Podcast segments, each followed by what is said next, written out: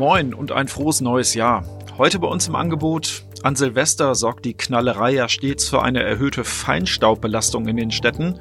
Wie Osnabrück in diesem Jahr abgeschnitten hat, das hören wir gleich.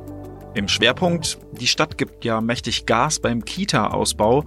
Doch äh, gibt es überhaupt genug Erzieher für den wachsenden Bedarf? Über dieses Thema spreche ich gleich mit meiner Kollegin Sandra Dorn.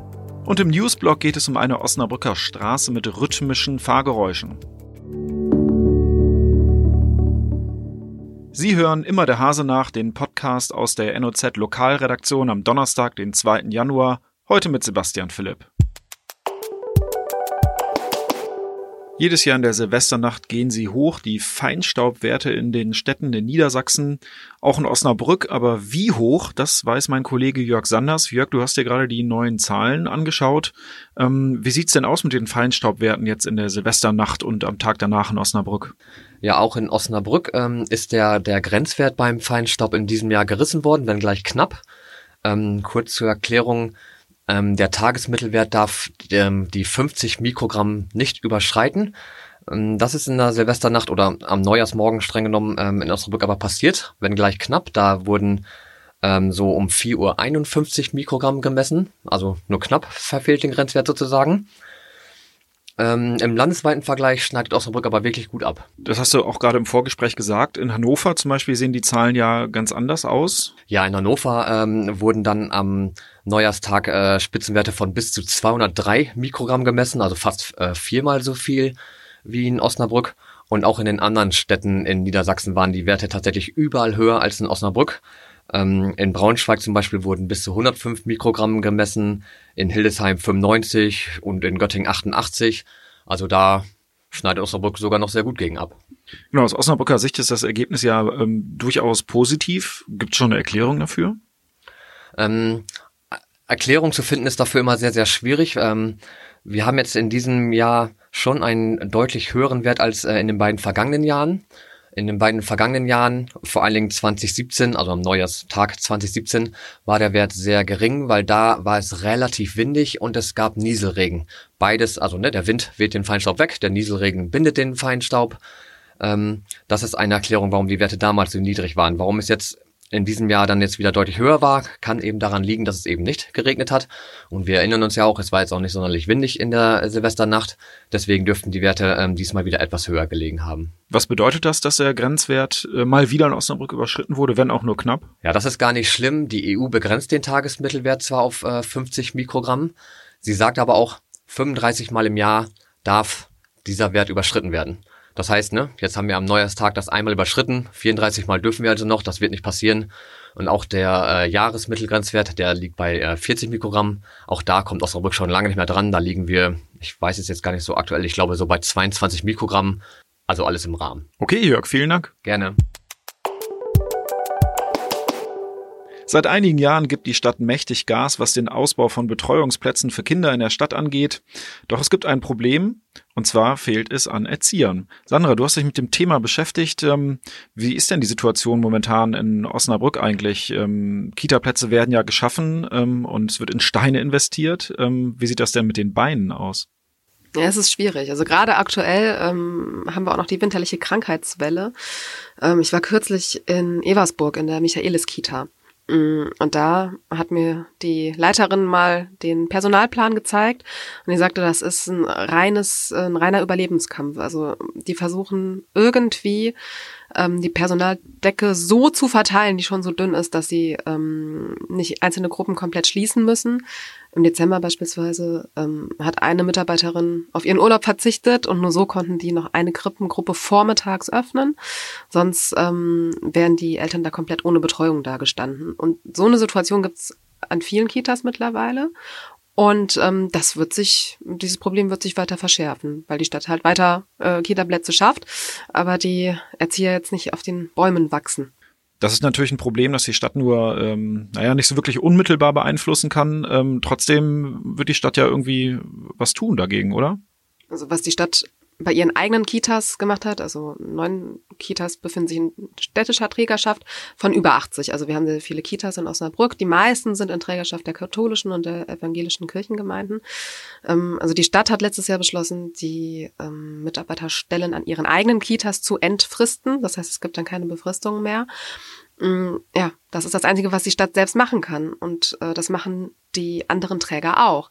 Zwischen den verschiedenen Kitas äh, gibt es einen ziemlichen Kampf mittlerweile um die Mitarbeiter und die Erzieherschulen. Ähm, die Klassen sind voll, ähm, aber die sagen auch, also die Absolventen können sich ihren Arbeitsplatz komplett frei aussuchen. Ähm, nur für viele, also ich beispielsweise auch, ähm, das sagte die Leiterin der Michaelis Kita in Eversburg, wenn man die Gruppengröße die Gruppengröße von so einer Kindergartengruppe liegt bei 25. Das ist ganz schön viel. Also zwei Betreuer, 25 Kinder. Kann sich jeder vorstellen, das ist anstrengend, das ist laut, das ist Stress ohne Ende. Ähm, wenn die Gruppengröße nur um, um fünf Kinder reduziert wäre, wäre das kein Problem. Dann wäre der Job ein bisschen entspannter. Man könnte auf die Kinder mehr eingehen. Ähm, naja, aber diese Rahmenbedingungen, die werden halt vom, äh, ja, vom Bund und vom Land gemacht. Da können, kann die Stadt äh, sich auf, kann die Stadt machen, was sie will. Das kann die nicht beeinflussen. Und so ähm, ja, wird das in den nächsten Jahren dann noch kritischer werden. Ich habe ja gerade eingangs gesagt, dass die ähm, Stadt das Gaspedal mächtig durchdrückt, was den Ausbau angeht. Ähm, wenn man jetzt sich dieses Problem anhört, das du erläutert hast, ähm, da muss man ja fast, fast schon auf, die, auf, auf das Bremspedal treten, oder? Ja, wenn man das sich das Personal anschaut, ja. Wenn man sich die Eltern anschaut, dann natürlich nicht. Also im letzten Jahr sind ähm, ja mindestens 200 Familien ähm, leer ausgegangen bei der Platzvergabe. Ähm, das wird sich äh, im nächsten Jahr noch verschärfen, weil diese 200 Kinder, die warten immer noch, wenn es nicht sogar noch viel mehr sind. Und da kommen die neuen Kinder natürlich hinzu. Ähm, naja, und die Stadt ähm, schafft jetzt im nächsten Jahr 38 neue Stellen für Erzieher und ähm, ja, sonstige Pädagogen an Kitas. Das sind nur die städtischen Kitas. Ne? Also es sind insgesamt noch viel, viel mehr. Ähm, und der Kampf um die Mitarbeiter hat halt auch zur Folge, dass die Kindergartenträger also die Kirchengemeinden und äh, ABO und was es sonst so gibt, ähm, dass die halt auch auf die Bremse treten. Also es gibt bei der Stadtverwaltung ein Team, die versuchen halt äh, irgendwie zu gewährleisten, dass alle Kinder einen Platz bekommen. Und die gehen dann natürlich zu den Kirchengemeinden und fragen, habt ihr noch ein Grundstück, was man bebauen kann? Wollt ihr noch selber eine weitere Kita einrichten? Eine neue Kita-Gruppe? Und ähm, Karin Vornhülz, die ist beim Bistum ähm, dafür verantwortlich, da den Überblick zu haben über die Kitas, die sagte mir ähm, vor zwei Jahren, war das eigentlich kein Problem. Da haben sich die meisten ähm, Kindergartenträger noch bereit gezeigt, ja, machen wir gerne. Eine weitere Kindergartengruppe oder sogar eine ganz neue Einrichtung. Das sieht jetzt anders aus, weil die einfach genau wissen, okay, wir können gerne Kita bauen, aber wo soll denn dann das Personal herkommen? Das Problem ist ja an sich kein neues und es gibt ja auch schon ein paar Punkte, die verbessert wurden. Also man hat auch immer gesagt, äh, als Erzieher wird man nicht reich. Das hat sich, glaube ich, noch nicht so wirklich verändert. Also das ähm, Gehalt ist jetzt nicht besonders angehoben worden, was so ein Erzieher bekommt. Aber es gibt so ein paar andere Stellschrauben, an denen gedreht wurde. Ja, also das Gehalt ist schon ein kleines bisschen gestiegen, aber es ist, es ist, wie du gesagt hast, man wird da definitiv nicht reich mit. Ähm, aber die Ausbildung ist äh, inzwischen kostenlos. Früher kostete eine Erzieherausbildung Schulgeld. Das fällt jetzt weg. Und ähm, mittlerweile können auch Quereinsteiger, ähm, wenn die beispielsweise Abendkurse dann belegen, können die tagsüber schon in der Kita arbeiten. Ähm, das war früher nicht so. Die mussten ihre Ausbildung komplett abgeschlossen haben, äh, ein Zertifikat, äh, Diplom, was auch immer. Und erst dann durften die in der Kita anfangen. Und ähm, das wird dann jetzt erleichtert, so dass man eben auch Quereinsteigern den Einstieg in diesen Job äh, erleichtert. Ja, aber trotzdem, es ist halt eine anspruchsvolle Ausbildung, ne? Das ist Fakt. Und das, das dauert seine Zeit. Und es gibt für Osnabrück ähm, glücklicherweise eben drei Erzieherschulen. Ähm, die schicken dann jedes Jahr ihre, naja, 50 bis 70 Absolventen in die Welt. Wenn man sich anguckt, dass allein die Stadt im nächsten Jahr 38 neue Stellen schafft, dann ist das trotzdem echt eng. Und die sind dann natürlich, äh, die Absolventen sind dann nicht nur in der Stadt, sondern auch im Umland. Und im Landkreis Osnabrück ähm, ist die Situation ganz genauso. Okay, hoffe mal, dass die Erzieher äh, in dieser Winterperiode alle ähm, gesund bleiben und zur Arbeit gehen können. Ja, und dass im Sommer nicht wieder 200 Eltern ohne Betreuungsmöglichkeit dastehen. Danke, Sandra. Sehr gerne. Wir kommen zum Newsblock. Um den Verkehrslärm zu reduzieren, sollte die Fährter Landstraße eigentlich zeitnah saniert werden.